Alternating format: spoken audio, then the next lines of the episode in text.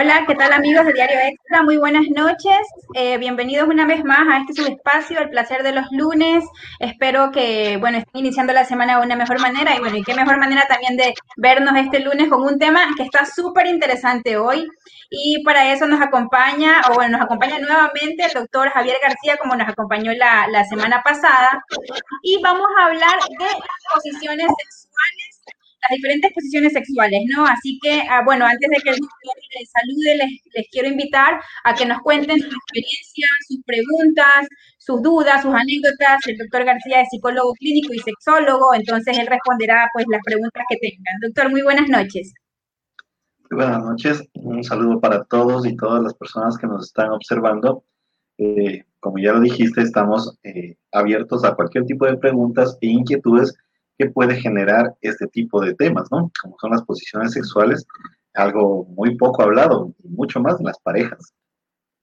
Claro, así es. Bueno, aquí ya, ya están empezando a dar nombres de posiciones sexuales. Yo la verdad es que de nombres creo que a un par las identifico, porque tengo entendido que que el Kama Sutra nos, nos da una variedad extensa de posiciones sexuales a, probar. Pero doctor, empecemos em, eh, viendo qué tan importante es que dentro de una relación sexual se varíe de posición, de posiciones, o, o no, o es importante o no es importante. Bueno, desde ese punto de vista debemos entender que obviamente una relación sexual tiene como el objetivo el placer, el llegar al orgasmo. Pero más que ese orgasmo que nos genera el tener una relación sexual satisfactoria, es el cómo llegamos a ese orgasmo. Eso es lo más interesante. ¿Cómo, qué, es lo que estamos haciendo para poder llegar a él, no? Y en este, eh, ¿cómo llegamos? Es que se inicia lo que tú me dices, si es importante. Claro que es importante. Si tú te vas a un restaurante y vas al mismo restaurante todos los fines de semana, durante todos los meses, vas a llegar a un momento de aburrición, te aburres de esto, ya no quieres saber nada de lo mismo. Entonces debemos cambiar de ambiente, debemos cambiar de lugar, eso también lo podemos transmitir a la cama. Así que es muy importante el tema de las posiciones. Y obviamente, ¿no? Como, tú dices, ya comienzan los, los nombres de las posturas. Eh, aunque existe ¿no? mucha variedad en la parte de la sexualidad, en, la, en compartir íntimo, obviamente hasta yo que soy sexólogo, hay muchas, muchísimas eh, posiciones sexuales que tal vez no las conozca. No por ser sexólogos es que tenemos el Kama Sutra en la cabeza. A nosotros no, nos, eh, no nos enfocamos tanto en sí, en las posturas, como te decía, sino en que las personas sean compatibles para que puedan lograr una satisfacción de acuerdo a, su, a la postura que elijan, ¿no? Claro, sí, porque justamente eh, bueno, yo no sé si, nuestros amigos que nos están viendo a lo mejor se identifican conmigo, pero yo creo que también esta obsesión, o, todos tenemos una etapa de obsesionarnos por, por descubrir diferentes posturas. Bueno, al menos a mí me pasó en algún momento en que yo decía, bueno, quiero experimentar cosas nuevas, pero cuando, cuando tú ya, por ejemplo, te sientes que con una postura a lo mejor llegas más rápido al orgasmo o sientes mejor, te quedas en esa zona o en esa postura. No sé si pasa eso. Claro que sí, como te decía, la monotonía. Tal vez yo he pasado toda mi vida haciendo lo mismo y lo mismo y lo mismo con una pareja, con otra pareja, y ya no, ya no siento ese, ese placer que sentía o ese interés que tenía en el sexo. Así que eh, va por naturaleza el querer cambiar. Como te decía, es lo mismo de la comida, es lo mismo de la ropa, hasta del peinado nos cansamos, hasta de las cortinas de mi casa me, me canso algún momento quiero cambiar eso, quiero eh, estar en un ambiente diferente. Es lo mismo en esto de, la sexualidad. Así que por instinto queremos eh, cambiar esa monotonía, ese aburrimiento y queremos hacer algo nuevo. Doctor, las posturas también incluyen los otros otros tipos de, de, otras formas de tener sexo, como el sexo oral, el sexo anal y, todas estas variantes. Claro, es variedad de las posturas, ¿no? Eh, acero el 69, el sexo oral, el sexo anal, pero como decía yo, eh, más que todo, más que realizar estas prácticas, es el encontrar esa, esa compatibilidad en las personas que para, para que puedan, eh, que sea satisfactorio, ¿no? No por el hecho de que sea una postura nueva, significa que sea una postura satisfactoria. Eso que quede muy claro. Puede ser que a mí me encante hacer el sexo oral y a mi mujer, a mi esposa también le gusta hacer el sexo oral, pero a ninguno de los dos les gusta recibirlo. Entonces, ¿cómo, cómo, cómo, hago, cómo lo hago yo y a mi esposa no le gusta recibir? Entonces, no hay esa compatibilidad. Eso hay que tener muy en cuenta, ¿no? Eh, bueno, ya vamos a hablar un poquito más de la, de la compatibilidad sexual para que quede más claro más adelante. Sí, bueno, yo quiero, antes, antes de continuar, quiero que eh, están escribiendo ahí, por ejemplo, dicen el samaritano, el del tigre, bueno, hay unas que sí identifico, pero a, mis amigos que están, que nos están comentando, que nos expliquen también ellos, ¿no? Que nos expliquen no solo el nombre de las posturas que les gusta, sino eh, también que expliquen cómo es. Porque, por ejemplo, yo identifico realmente por nombres a muy pocas, ¿no? Al, al que creo que es la más la más común, eh, no sé cómo se llama en la que la mujer está arriba, eh, la de la cuchara, bueno, entre otras. Eh, doctor, este, usted hablaba de la compatibilidad, ¿verdad? Por ejemplo, ¿a qué se refiere con eso? ¿Significa que, por ejemplo, si a lo mejor a mí me gusta una postura con una pareja, si cambio de pareja, a lo mejor esto ya también puede cambiar? Claro que sí. La compatibilidad sexual tiene que darse en el momento con la pareja que está compartiendo. Puede ser que a mi pareja anterior le encantaba eh, la posición de perrito, pero a mi nueva pareja ya no le gusta. Entonces, la compatibilidad sexual tiene que, más que todo, se da en la comunicación de la pareja, ¿no? Primero tenemos que tomar en cuenta las creencias de la sexualidad. Posiblemente yo crea que el sexo oral es pecado y no me gusta, y a mi pareja eh, todo lo contrario. Entonces, tenemos que compartir creencias es el compartir eh, también valores, ¿no? Dentro de la sexualidad, el respeto, eh, las preferencias sexuales, de lo que decíamos hace un momento, y incluso también muchas veces fetiches, poder compartir esos fetiches. Tal vez a mí me guste, eh, eso, eso pasa mucho, ¿no? en consulta sexológica me ha pasado a mí que llega la pareja y la, pongamos, casi siempre es la mujer, ¿no? Que no quiere decir lo que le gusta porque dice, porque si le digo que me gusta esto, tal vez él, piense que yo soy una enferma. Yo tenía una paciente que decía, yo llego a la excitación casi al máximo cuando me besan los pies, pero ella nunca le dijo eso a su esposo y se terminaron separando, ¿no? Ella nunca le dijo porque decía, ¿qué tal si piensa que yo soy enferma? Porque ¿quién más va, le va a gustar que le besen los pies? Entonces, hay la incompatibilidad, no hay la comunicación que existe, ¿no? El compartir los deseos, incluso el nivel de deseo, porque hay personas también, por ejemplo, eh, puede ser que yo tenga un nivel alto de deseo y mi esposa un nivel bajo de deseo. Entonces, eh, el momento en que yo quiero, ella no quiere, o cuando ella quiere, yo no quiero. Entonces, tenemos esa, ese, ese disfaz, ¿no? Y puede haber muchas complicaciones en la intimidad por eso. Entonces, la compatibilidad es que las dos personas no que coincidan, no necesariamente tienen que coincidir, pero sí encajar encajar para que los dos tengan esa satisfacción eh, que están buscando, ¿no? Y sobre todo a comunicarse también lo que usted dice, ¿no? A lo mejor me gusta algo, pero yo siento que eso es extraño para mí, pero es lo que me gusta, ¿no? Es lo que me gusta y lo que yo desearía que me hagan. Claro, eh, de hecho, si es que a mí me gusta y a la persona no le gusta o piensa que está malo, chicos y chicas, ahí no es. No, no, no, no se saquen, eh, no le busquen la cuarta pata al gato, la quinta pata al gato, perdón. Si es que a mí me gusta algo, le digo a mi pareja, y mi pareja dice, no, estás enferma o eso está mal, no, ya no, no, no sigan, no, no continúen con eso.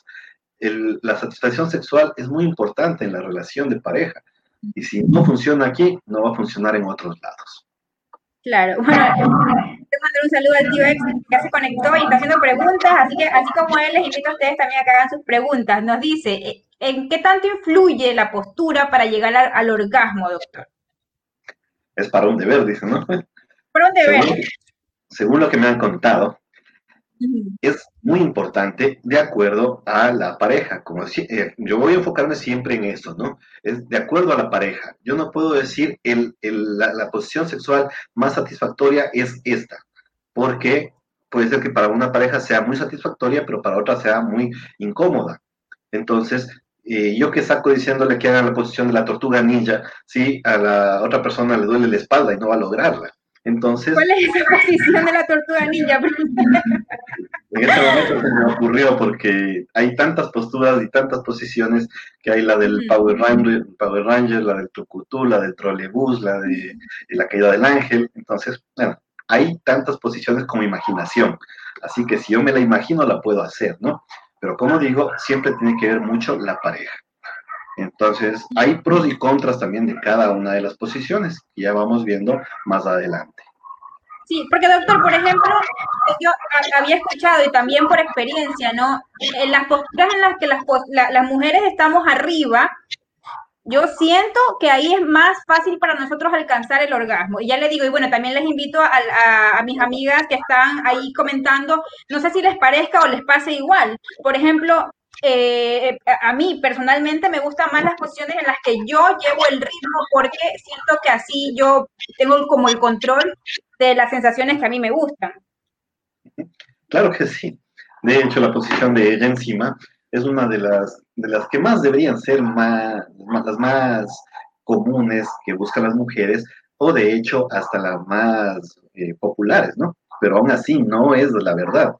Eh, como decía, hay pros y contras de cada una de estas posiciones, y una de las mejores posiciones para llegar al orgasmo femenino está esta del, del, de ella encima. Como tú dices, porque ellas llevan el control, ellas saben en qué momento sienten el placer, en qué momento, eh, o la velocidad que deben llevar, el ritmo y poder lograr mucho más fácil el orgasmo, ¿no? Sí, y por ejemplo también siento que para el hombre no es mucho más fácil, o a lo mejor es una percepción mía, alcanzar un orgasmo en, en cualquier posición. No, también hay pros y contras, como te digo, en este de aquí. Por ejemplo, en las posturas de ella encima, para la mujer es mucho más fácil llegar al orgasmo, pero para el hombre es un poco más complicado, porque tiene que tener el pene muy erecto para esta posición cuando ella está encima. Si es que el, tiene el pene muy erecto, puede hasta fracturarlo, ¿no? Entonces, eh, yo recomiendo, como sexólogo en la parte clínica ya científica, eh, esta posición es muy válida para en las primeras horas de la mañana porque ahí el hombre tiene las mejores direcciones, ¿no? Antes que en la tarde o noche, que el hombre está más cansado por el trabajo, por el estrés. Entonces, cuando apenas se despierta, el hombre tiene unas direcciones mucho más efectivas que en otro horario del día. Sí, aquí me dicen algo interesante, para continuar con esto de la posición arriba, eh, un lector, bueno, Gabo, le mandamos un saludo, dice que a, a, la ex de él no le gustaba arriba porque decía que le dolía. Y a lo mejor también por eso algunas mujeres no, no se, no se em, aventuran a, a, experimentar un cambio de posición porque a lo mejor les duele en, ese, en esa forma. Vuelvo a repetir, eso depende mucho de las personas. En los estudios que se han realizado, les invito a que lean el estudio de la sexualidad Kite, se llama. Entonces, bueno, lo voy a poner para que lo, segunda vez lo pueden buscar o conseguir, ¿sí? el estudio de la sexualidad femenina. Aquí se hacen los estudios de todas las posiciones sexuales que, funciona.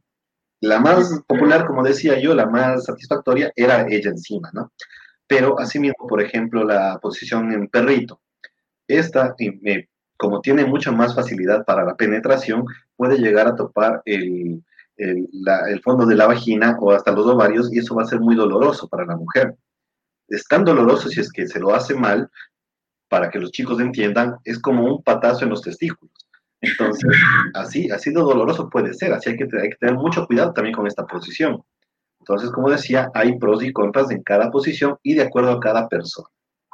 Sí, doctor, justamente en esa posición, la del perrito, eh, yo creo que es una de las favoritas de los hombres, ¿no? Pero, pero, eh, bueno, no quiero, no quiero generalizar, pero yo siento que las mujeres no disfrutamos tanto con esa posición bueno, y les invito obviamente a mis amigas a que, nos, a que nos cuenten sus experiencias con las diferentes posiciones que han experimentado, cuáles les gusta más, menos, pero justamente es por lo que usted dice, y también quiero acotar algo, lo que pasa es que como, como tenemos tanto en la cabeza esta cultura porno, y en, la, y en las películas porno sabemos que esa posición es como de las más fuertes, a lo mejor en las que ejercen más fuerza estos actores, creemos que en la vida real a lo mejor podemos hacer lo mismo que en las películas, y la verdad es que sí, termina lastimando.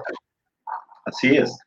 Estamos muy influenciados por esta parte de la, de la pornografía porque tenemos una educación sexual muy pésima. Así que donde buscamos información es en el Internet, en la pornografía. Y pensamos que el hombre tiene que ser así, ¿no? Agresivo, tiene que cogerle del cabello. Es interesante el, coger, el tomarle el cabello a una mujer mientras tiene relaciones sexuales, pero despacio, ¿no? Pero eh, en las películas se ve como hay agresividad. Eh, pero como tú dices, esta es una posición, una de las más eh, preferidas por los hombres. Pero hay cierto grado de, cultura en esta parte, ¿no? Instinto animal más que todo. Porque ahí podemos sacar ese, ese, esa, esa, ese instinto que tenemos nosotros en la parte sexual. En cambio, la del misionero, esa es más humana. Esa netamente es humana. Ustedes no van a ver animales teniendo relaciones sexuales en esa posición. Y ahí se puede compartir eh, miradas, se puede compartir eh, aliento, olores, eh, incluso besos, pero también tiene sus contras. Como decía, por ejemplo, las manos del hombre no van a poder funcionar en este caso porque tiene que estar sosteniendo su peso. Entonces no tiene la libertad de, de caricias a los senos, al clítoris y obviamente el pene también no tiene mucha accesibilidad. Como ¿En, cuál, ¿En cuál En el misionero. Ok. Misionero, la mujer está abajo, el hombre está encima, pero tiene que soportar su peso con las manos. Así que no hay ese, disfrute eh, táctil, ¿no? Que tenemos los hombres, que nos encantan las caricias, bueno, a las mujeres también recibirlas. Entonces, por eso es que no es muy satisfactoria esta, esta posición. Correcto. Tenemos aquí también otra pregunta, doctor. Dice, ¿existe alguna posición ideal para retrasar la eyaculación en el hombre? Pregunta un pana, dice para todos los panas que preguntan. Claro que sí, bueno, para tu pana, hay una posición que se llama la posición oceánica, que casi nadie lo practica de los hombres. Oceánica. Oceánica. ¿Cuál es? Aquí es como la mujer encima, ¿no? Es la misma posición de la mujer encima, pero va el hombre encima. El hombre es quien se pone en cunclillas y la mujer está acostada en su espalda. Entonces el hombre se pone en cuclillas e intenta ingresar su pene en esta posición. ¿sí? Dice estadísticamente y científicamente que esta posición logra eh, retrasar la eyaculación, pero también eh, tenemos que tener un buen estado físico, al menos en las piernas, para soportar una relación sexual en esta posición, ¿no? A menos que sean deportistas de élite, va a ser un poco complicado. Pero no es igual que misionero esa, o cómo. No, no, el hombre tiene que estar, vamos a ver, vamos a imaginar, ¿no? La mujer acostada en la espalda, el hombre se para encima de ella y se sienta en conquillas. y ahí, pero de espaldas la mujer. Sí, exactamente, la mujer acostada. Y el hombre intenta eh, ingresar su pene en conclillas, no acostado ni encima de ella, sino en conclillas. Déjame ver, creo que tenía una imagen por aquí sobre eso. Bueno, mientras el doctor busca, este, ya creo, que, ya creo que, que, la sé, pero mientras el doctor busca, les invito a mis amigos a que compartan la transmisión, eh, para, eh, eh, que las compartan con sus amigos, a ver a quién les interesa esto y que también hagan sus preguntas, ¿no? Que hagan preguntas referentes a, las, a las posiciones sexuales, si tienen alguna duda. A ver, ahí está. ¿Está? Mm, ok. Claro, el misionero sería como que con las rodillas del hombre en abajo. Esta es como más como, como una sentadilla. Exacto, es en cunclillas. Por eso digo, en cunclillas te sientas y, e intentas ingresar el pene en esta posición. Ahí, eh, según las estadísticas, dice que se puede alargar mucho más el, el, el, orgasmo del hombre. Sí, la eyaculación en el hombre, el orgasmo, pero como decía yo, es un poco más difícil de soportar. Pero quiero que entiendan una cosa, como dije al principio, eh, aunque el orgasmo es el fin de todo este cambio, estas posiciones, podemos disfrutarla sin llegar al orgasmo. Podemos disfrutar, o no, no necesariamente tiene que llegar al orgasmo para que sea satisfactoria una relación sexual, sino más bien la experiencia hasta para después de que estemos ya en la intimidad, tengamos temas de conversación con su pareja. Va a ser muy importante o interesante también esto, ¿no? Poder conversar esto. Y también les puede ayudar para después eh, recordar y volver a iniciar esa excitación, ese deseo con lo que hicieron anteriormente. Correcto. Bueno, antes de continuar, quiero que, porque me están preguntando cuál es mi posición favorita, se las voy a contar al final de la transmisión, pero quiero que ustedes me cuenten cuál es su posición favorita y si tienen alguna duda al respecto eh, sobre la posición que, les gusta, pues, ¿no? Eh, doctor, justamente le iba a decir eso y, a propósito de lo que usted dice, ¿no? Eh, sabemos que no todos tenemos la misma condición física, el mismo físico, de hecho, hay algunas personas que somos más flexibles que otras, otras que a lo mejor no tenemos tanta flexibilidad. Eh, por ejemplo, para las personas que son, que tienen sobrepeso, ¿hay algún tipo de posición recomendada para ellos? Depende de quién tenga el sobrepeso, sea el hombre, sea la mujer. Por eso es importante la comunicación e ir descubriendo cada pareja y eh, esas posiciones, ¿no? Puede ser que eh, para una persona, un hombre con sobrepeso o una mujer con sobrepeso les funcione muy bien el misionero otras del perrito. Casi siempre el perrito se utiliza en eso porque el peso no soporta ninguno de los dos eh, cuerpos, ¿no? Cuando tengo la posición en perrito, ninguno está soportando el peso de la otra persona. Entonces, funcionaría muy bien esta posición. Ah, correcto. O sea, si alguien, alguien no tiene a lo mejor un buen estado físico, puede intentarlo con esa posición. Claro que sí. Por ejemplo, en el embarazo, una mujer embarazada que no puede tener relaciones sexuales de la manera tradicional, entonces eh, puede hacerlo en esta posición del perrito o ella encima y no tiene ninguna afectación en el, bebé. Correcto. Y para las personas, para los hombres que tienen el pene no tan largo, y en este caso podríamos eh, utilizar estas posiciones, por ejemplo, la de encima, eh, otra posición que es eh, piernas al hombro, por ejemplo, que tiene más accesibilidad del pene para, pero y también nos ayuda mucho la estimulación manual, porque que quede claro, ¿no? El largo del pene no es una, una influencia para que la mujer tenga satisfacción, sino más bien el grosor y el movimiento. Un hombre necesita un pene de 3 centímetros para poderle dar placer a una mujer. Claro. sabe estimular muy bien, ¿no? Ya que el punto G queda a 3 centímetros de, profundidad en la vagina. Entonces, eh, hay que tener muy en cuenta eso. Claro, bueno, y además como lo hemos repetido también en otros programas, eh, no hay que limitar la relación sexual a la, al, al, coito, ¿no? O sea, hay muchas otras formas de dar placer, pero claro, pues siempre es como un, eh, todavía creo que muchos hombres tienen problemas a lo mejor con el tamaño del pene o centran mucha importancia al tamaño del pene, ¿no? Pero no, realmente no es. Creo yo que no es importante en la cuestión de posiciones, o sea, hay, unas que a lo mejor no sé si se pueden dificultar más que otras. Claro, obviamente, sí. Por ejemplo, en, la posición del misionero es así, se va a complicar mucho una persona que tenga el pene más pequeño.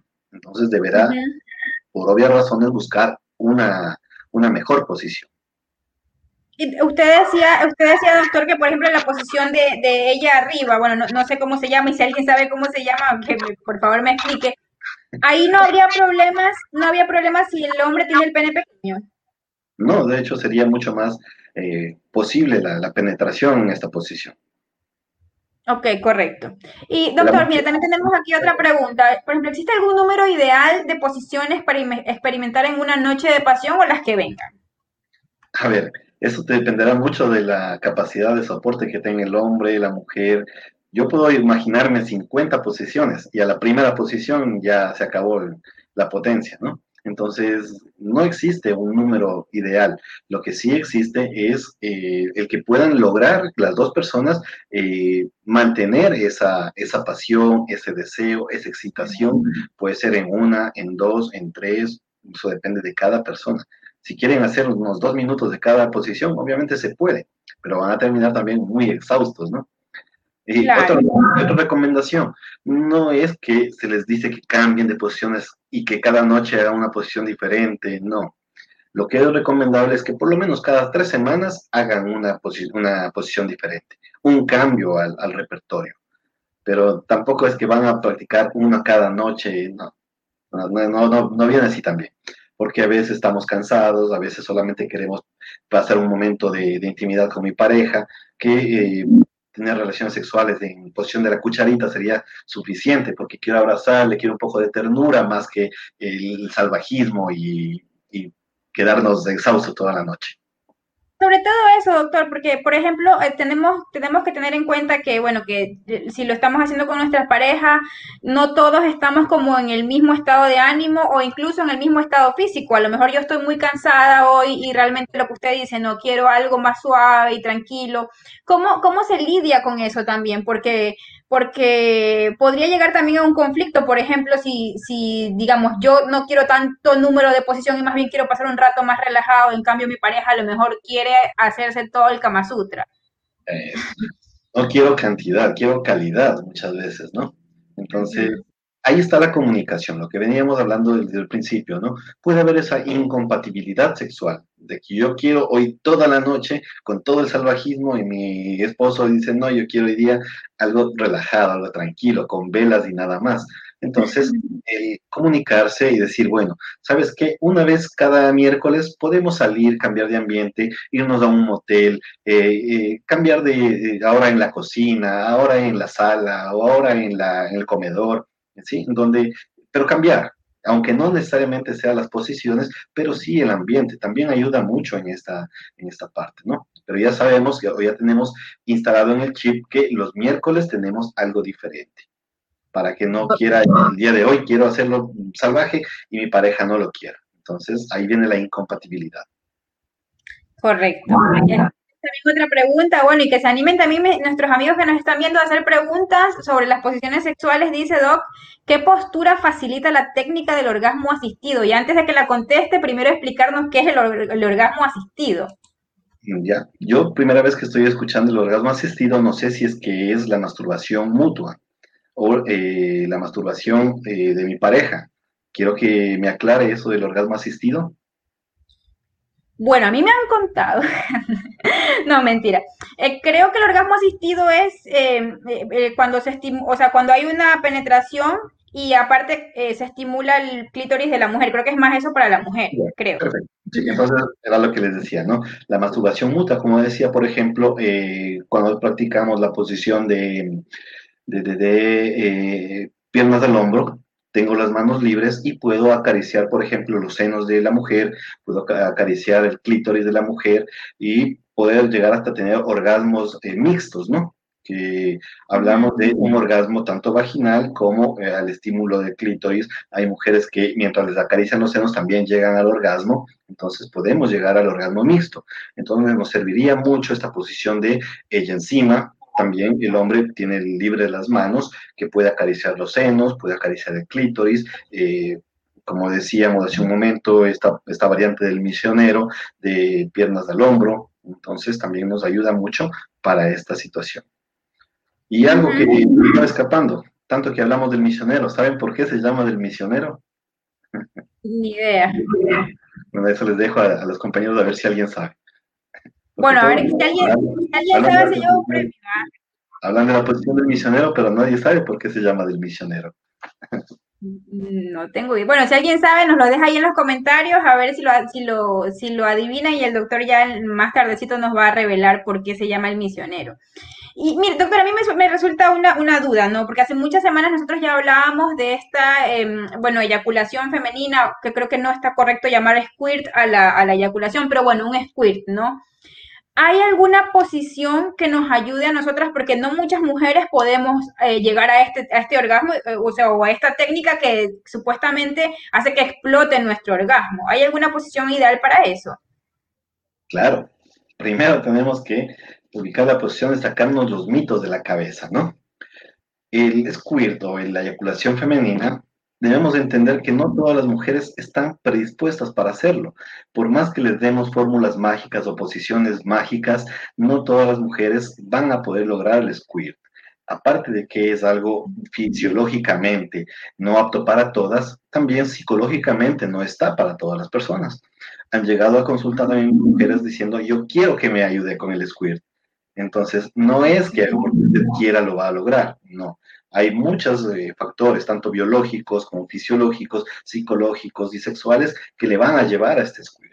Entonces, puede ser que una mujer logre llegar al squirt eh, solamente con la masturbación y nunca con la penetración, como hay personas que pueden tener eh, un squirt con sexo anal.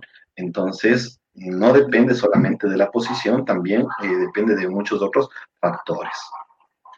Ok, perfecto. Y hablando de sexo anal, doctor, que esa, es importante, ¿no? Eh, hay, entiendo que hay posiciones que eh, facilitan esta práctica o la dificultan, ¿no? Entonces, háblenos un poquito de eso, porque sí, sí hay, de hecho, el, día en que nosotros hablamos de sexo anal, muchas mujeres dijeron que justamente eso, ¿no? Por, por, por ejemplo, decían que la posición del perrito eh, les hacía sentir como desconfianza para la práctica de sexo anal, pero tengo entendido que es una como de las más usadas, ¿no? ¿Cuál posición sería más, más ideal para practicar sexo anal, sobre todo en personas que recién están experimentándola? Perfecto. A ver, hablando del sexo anal, tenemos que entender que eh, eh, por ejemplo, si estamos iniciando en esta práctica del sexo anal, la posición del perrito sería la más fatal, ¿no? Que podamos utilizarla, porque obviamente yo no voy a tener el control de la penetración. Si me van a practicar a mí el sexo anal, yo no tengo ese control en la posición del perrito y puede ser que la otra persona, como no siente ese dolor, coja e introduzca lo más fuerte posible y me puede lastimar y puede ser traumático para mí. Entonces, para, eh, si estamos iniciando en la práctica del sexo anal, una posición bastante eh, recomendada es eh, ella encima o él encima, ¿no? Depende si hay parejas homosexuales, se puede lograr estando la persona que está recibiendo el sexo anal arriba porque ahí va a manejar la introducción, va a manejar la presión, va a manejar el, el, ingreso del pene. Entonces es muy, mucho más fácil de esta manera. Yo saber que controlo cuándo me duele y me puedo parar o cuándo me puedo detener a que otra persona intente así nada más. O sea, la posición de ella arriba. Ella arriba, o él arriba también, ¿no? O sea, en el caso de dos hombres. Eh, pero que sería un misionero para sexo anal. No, no, no. Digo en caso de dos hombres, dos hombres ah, homosexuales. Ah, ok, en caso de una relación homosexual. Ah, ok, correcto. Claro, porque sí, sí, este, también había escuchado que, que la, la, posición de la cuchara también es, esa que, que, como que están de espaldas.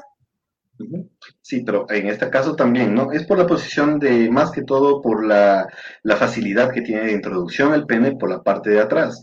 Pero todavía sigue teniendo el, control el, hombre en este caso, ¿no? El que está penetrando.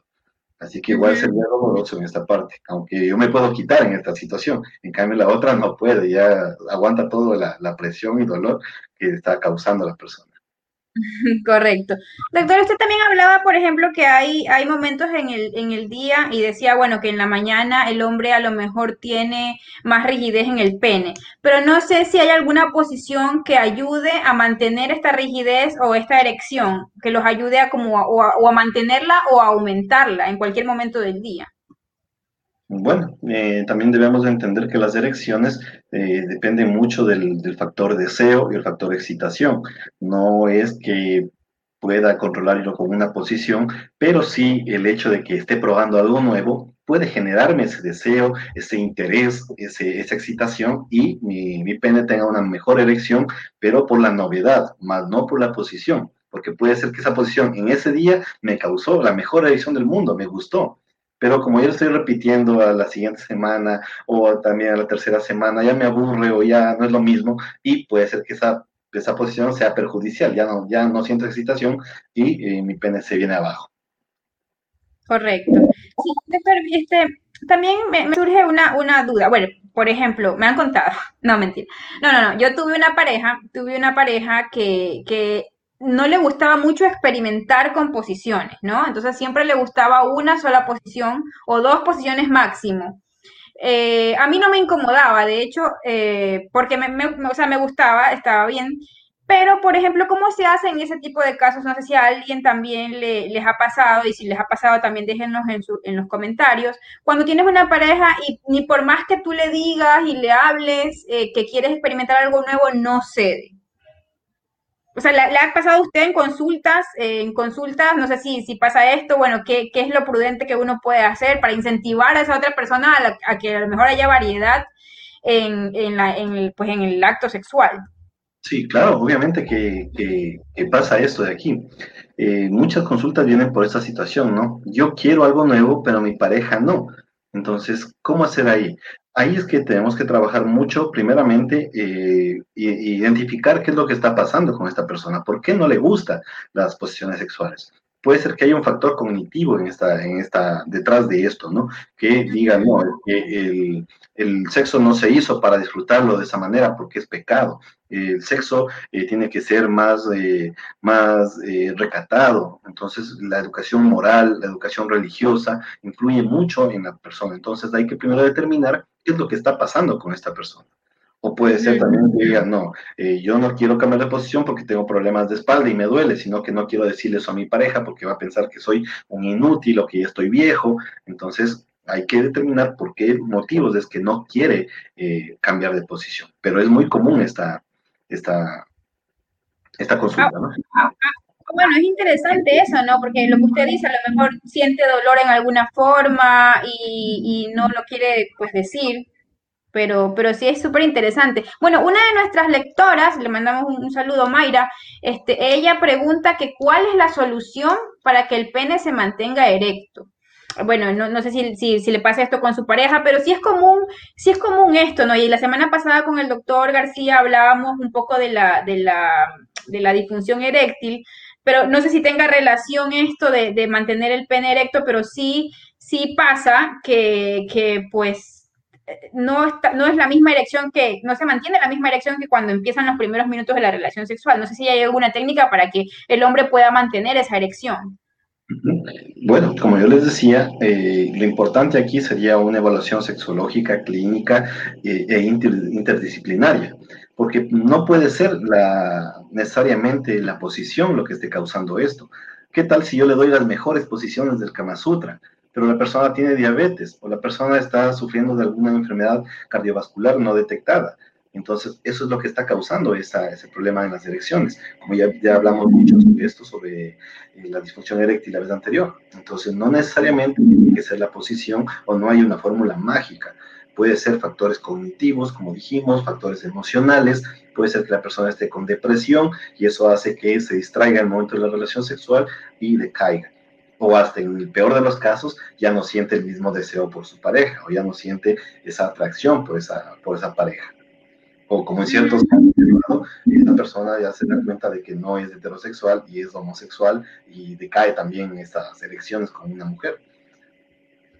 Bueno, claro, también, también pasa eso, ¿no? Bueno, no es que recién se da cuenta, a lo mejor lo empieza a asumir, porque bueno, pues, no, no, no sé, hay tantos casos, doctor. Y bueno, yo quiero eh, quiero bueno, recordarles a, nuestros amigos que se están conectando, y bueno, hay algunos comentarios ahí medio extraños, que es importante hablar de esto, o sea, es importante y porque veo calificativos que dicen pícara, morbosa y cosas así, yo creo que es importante hablar de esto y que incluso las mujeres se animen más, eh, y le digo a ellas porque nosotras hemos estado mucho tiempo vetadas para, hablar de sexo y a decir abiertamente lo que nos gusta y lo que no nos gusta. Entonces, eh, sí les invito también a que reflexionen un poco de esto y que si una mujer les cuenta, les dice, sabes que a mí me gusta así, me gusta que me penetres así, me gusta que me beses así, les, les, les, les están haciendo una guía, una especie de, abriendo un camino para que los dos disfruten. Entonces, esto no quiere decir que ella sea, eh, hay adjetivos más fuertes, ¿no? Pero, pero,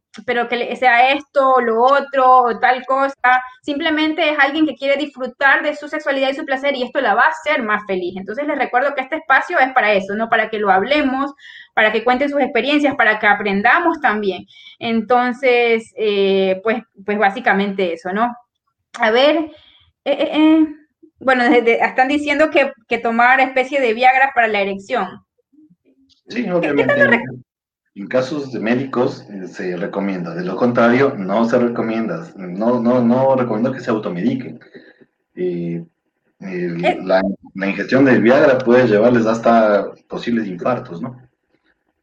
Puede llevar sí, eso, eso le iba a decir, porque, porque eh, mucha gente habla de esto, no decir, ah, bueno, toma Viagra y esto de aquí. El Viagra, eh, tengo, tengo entendido que es de venta libre, pero es necesario que haya una, que haya un, o sea, una guía médica en esto, ¿verdad?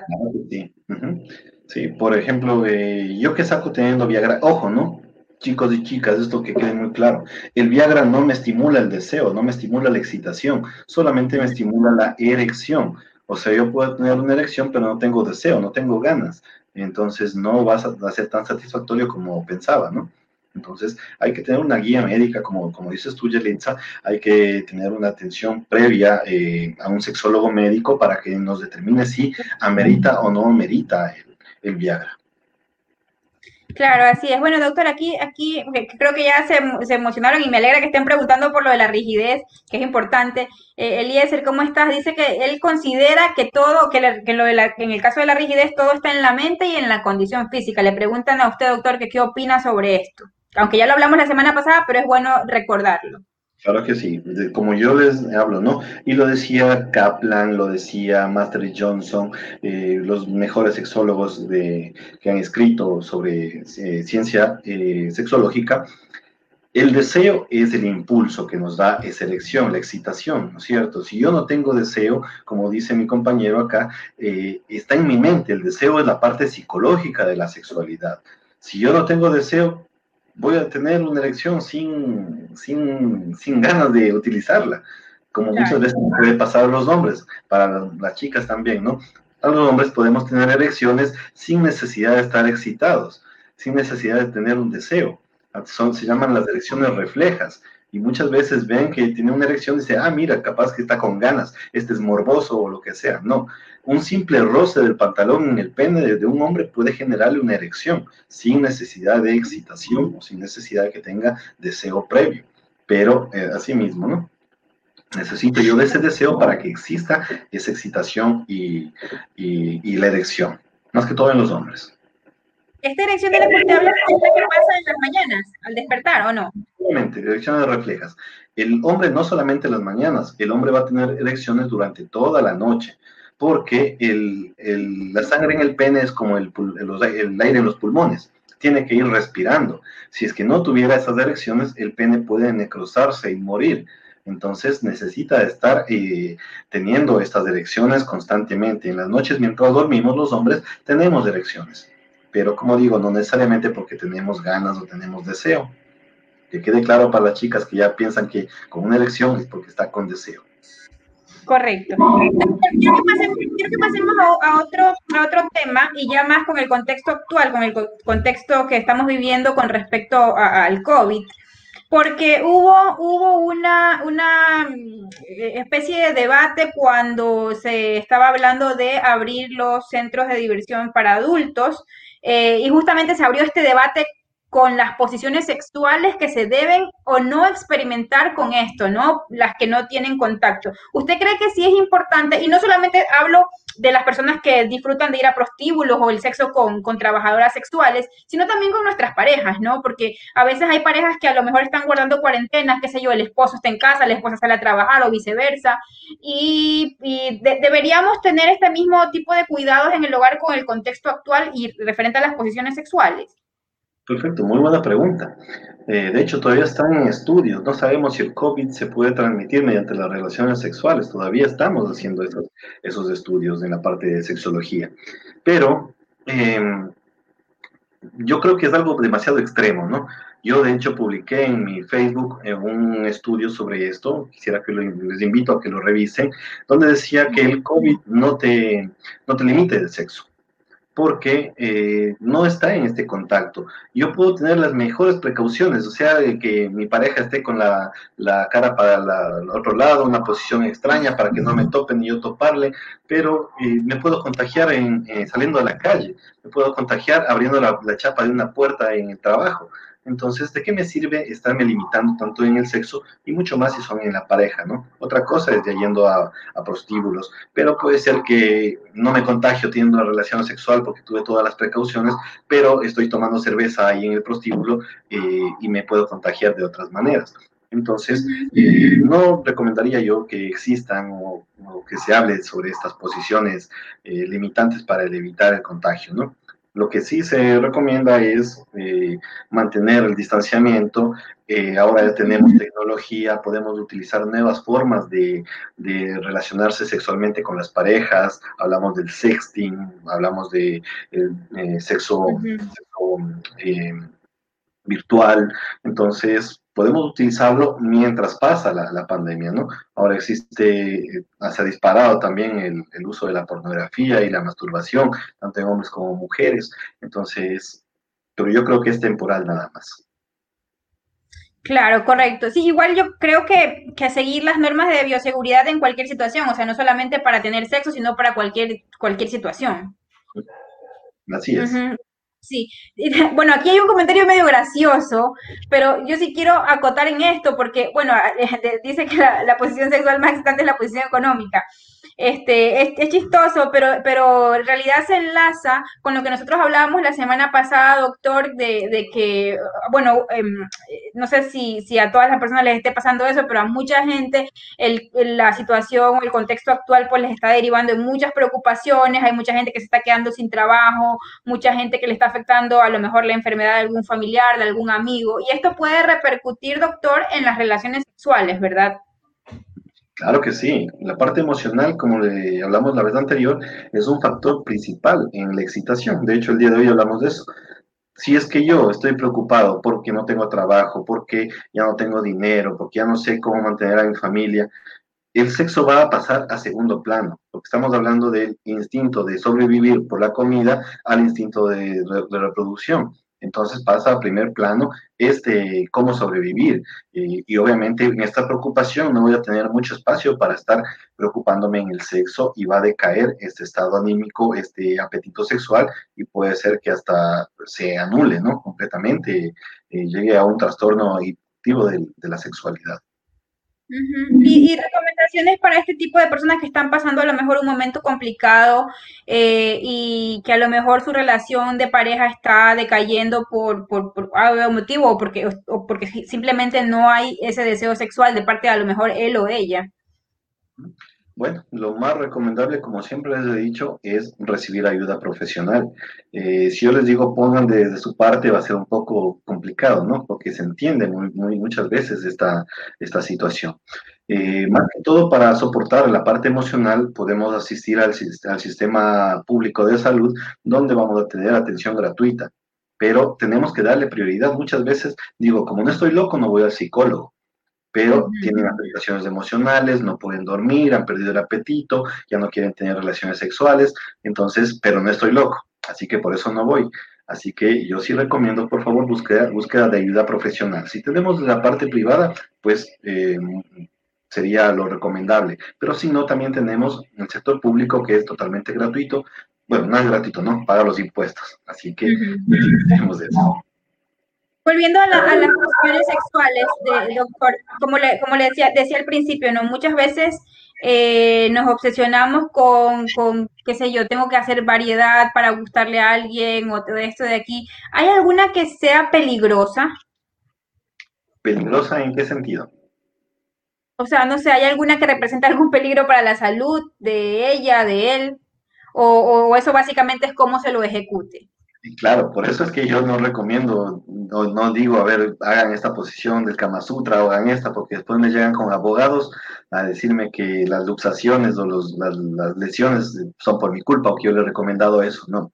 Eh, cualquier posición puede ser mm, eh, peligrosa en caso de que la, la, practique mal.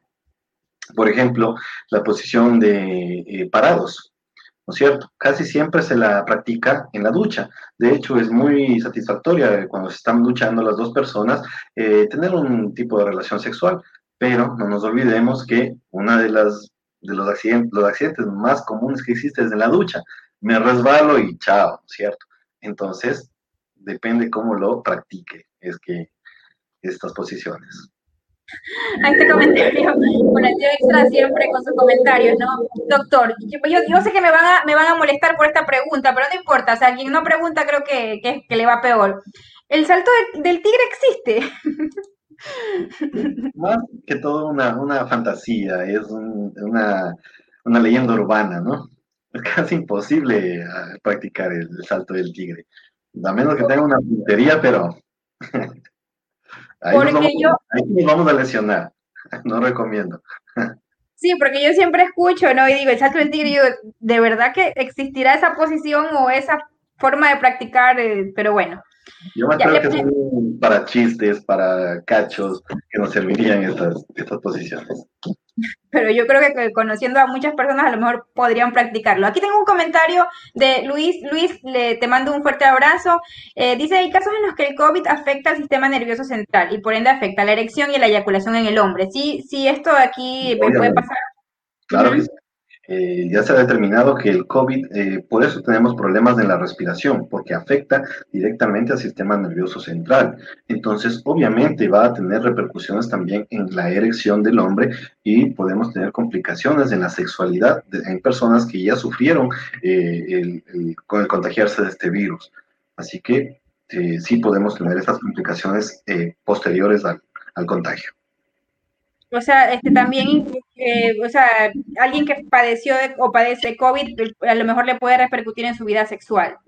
Pero no todos, ¿no? Obviamente no todos. Hay personas, por ejemplo, que son asintomáticas, es porque no afectó ese virus al sistema nervioso. Correcto. Patricia nos dice, la relación sexual peligrosa es cuando no usas preservativo. Recuerda que existen enfermedades de transmisión sexual y bueno, eh, lo traigo a colación y siempre lo decimos en este espacio que hay que cuidarse y muchas gracias Patricio por tu comentario. Eh, por el comentario de él también me surge una, una, una duda respecto a las posiciones. Eh, cuando una pareja se aventura a practicar varias posiciones, como lo que usted dijo, no, ay, bueno, yo hoy, mi, mi, pareja nos sentimos bien, queremos hacer dos minutitos por cada posición. ¿Cómo, ¿Cómo debemos manejar el uso del preservativo en ese aspecto? Porque tengo entendido que eh, no, sé si se puede dañar con el cambio de posición o con el cambio de actividad física o, con el mismo preservativo pueden intentar las diferentes posiciones sexuales. Ya es claro, eso depende muchísimo del uso que se le dé y cómo se, se le dé la manipulación al preservativo. Puede aguantar un preservativo unas cinco o seis posiciones, pero lo que sí no se recomienda es que si van a cambiar de sexo anal a sexo vaginal, eh, obviamente ya no se recomienda. Y, por ejemplo, si ya no hay lubricación vaginal, que se puede dar el caso, y el condón también ya no tiene su propia lubricación, puede correr el riesgo de romperse. Entonces hay que tener mucho cuidado con eso. Pero, como digo, ahí pues hay condones que pueden soportar y hay condones que no, de acuerdo a la manipulación y la posición que estemos utilizando. Correcto. Bueno, ya estamos llegando a la parte final del programa, doctor, que, quisiera ya ir em, dándole recomendaciones ¿no? a, las personas. Eh, eh, eh, ¿Qué sé yo? ¿Qué tienen que tomar en cuenta? ¿Qué es lo más recomendable para una relación sexual satisfactoria em, en cuanto a diversidad de posiciones sexuales? ¿Cuáles son las mejores, las peores? Bueno, voy a iniciar con lo, las recomendaciones con lo que inicié el programa, ¿no? Aunque el orgasmo es lo principal que buscamos en una relación sexual, eh, para mí lo, principal, lo más importante es cómo llegamos a ese orgasmo. Si es que eh, yo siempre puedo llegar con mi pareja en una sola posición, no tengo por qué estar buscando algo más, a menos que esa naturaleza de, de repetición, de aburrimiento, me lleve a cambiar. Entonces, no es que a todas las parejas se les recomienda siempre estar cambiando para que puedan mejorar el, el, repertorio, ¿no? Muchas veces a las parejas se sienten bien con una sola posición, como tú decías, decías hace un momento. A mi pareja no le gustaba cambiar, pero yo me sentía bien. Lo que sí cambian es de ambiente. La misma posición, pero en diferentes ambientes, y eso les hace sentir bien. Entonces, eh, no es en sí la posición, es en sí, como decía, el, eh, el encaje que tienen estas dos personas, saber comunicarse, saber eh, eh, decir lo que quiero, lo que deseo y también expresarlo, ¿no? Otra cosa que se me estaba escapando y gracias a Dios me acordé en este momento. Muchas veces, ¿quién es, quién, es el que solicita el cambio de, de posición? Porque si una mujer le dice, quiero que me hagas esto, es, lo que tú decías, ¿no? Va a pensar que esta es una golosa o palabras más fuertes. Entonces, casi siempre las mujeres se cohiben por esta naturaleza moralista en la que nos hemos desarrollado, en esta cultura, ¿no? Entonces, tampoco es quien lo, lo, origina. Lo que sí eh, es importante es que sepan comprenderse y que si una mujer desea eh, cambio en su vida sexual, si desea probar algo nuevo, no es porque sea una golosa o que tenga más eh, deseo que antes o que ahora está buscando otro hombre, no, sino que simplemente está buscando eh, una satisfacción propia personal. Entonces, hombres, aprovechen, no estén pensando que su mujer está mal de la cabeza en este caso, aprovechen esa sexualidad. Mejor, eh, aquí sería un gana-gana, ¿no? Los dos saldrían ganando en, esta, en este sentido. Así que mucho cuidado con eso. Otra cosa es eh, buscar esa compatibilidad sexual. No todas las personas son compatibles, por favor. El hecho de que me guste muchísimo o que yo le guste muchísimo no significa que seamos compatibles en la parte sexual. Debemos entender que puede haber diferentes creencias, diferentes valores, diferentes preferencias sexuales, diferentes deseos, diferentes intensidades de deseo. Entonces, hay que tener en cuenta todo eso para poder decidir si es que vale o no vale el cambio de posiciones.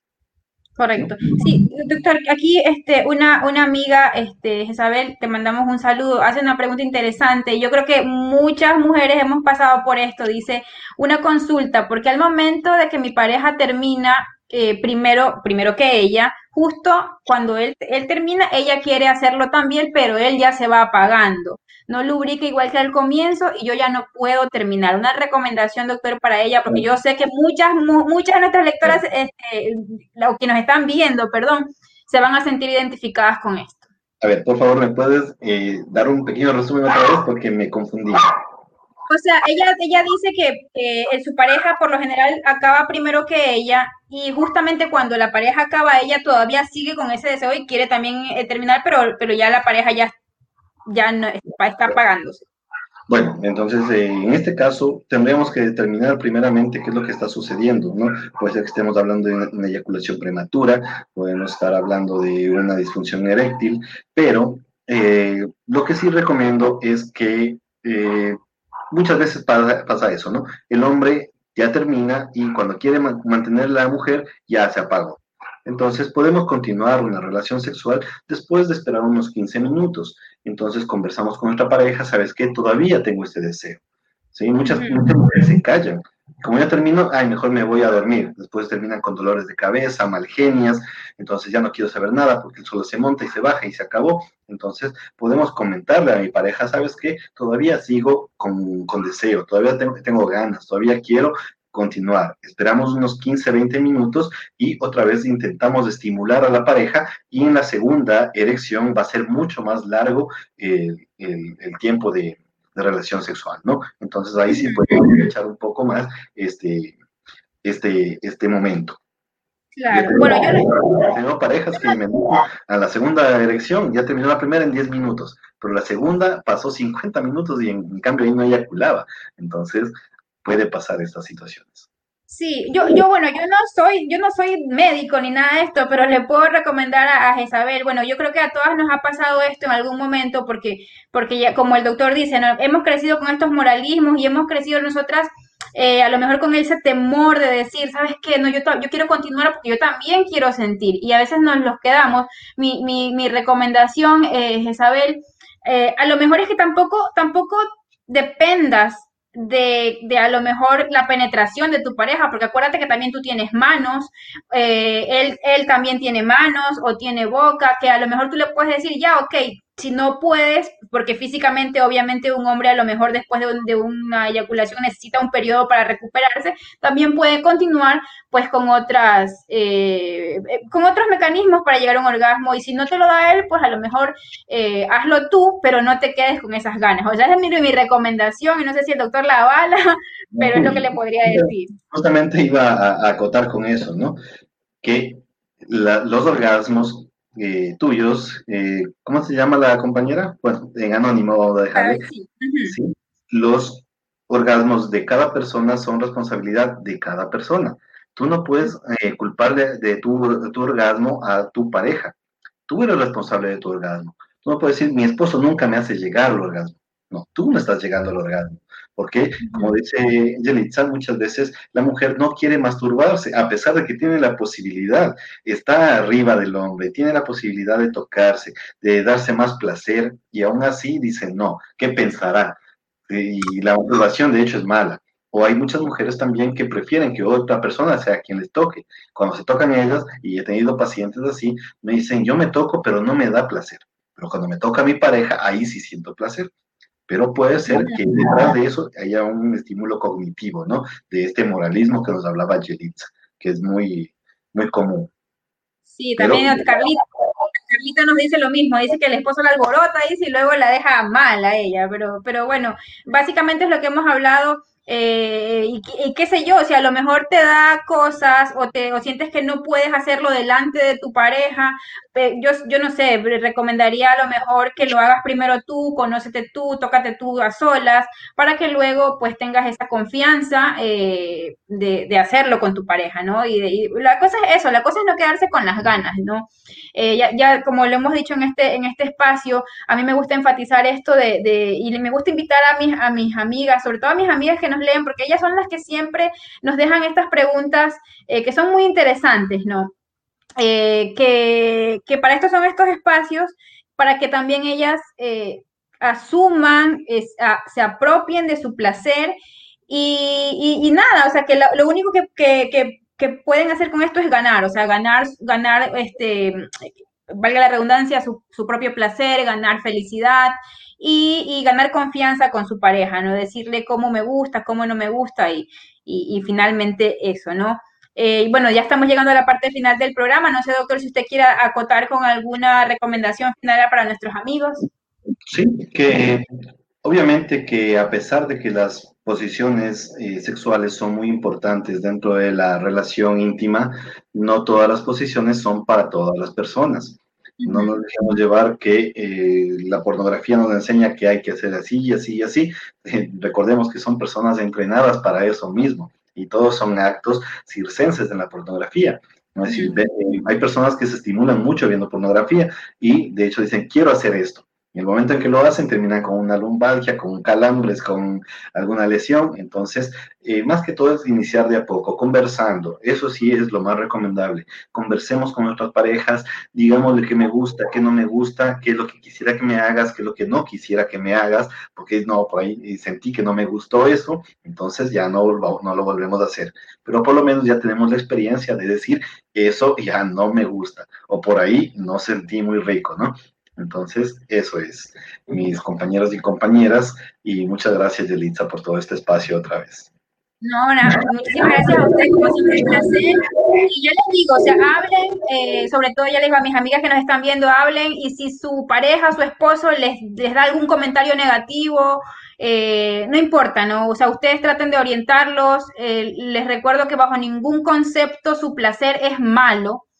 Eh, bajo ningún concepto eh, el, querer sentir un orgasmo, el sentir placer, el decir lo que sienten es malo.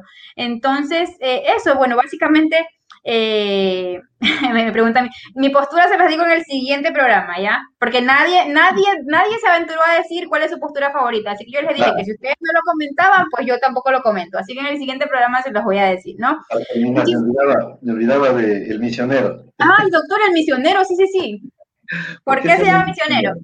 Porque cuando llegaron los eh, españoles acá, de hecho los indígenas pusieron este, este, este nombre de la posición del misionero, ¿no?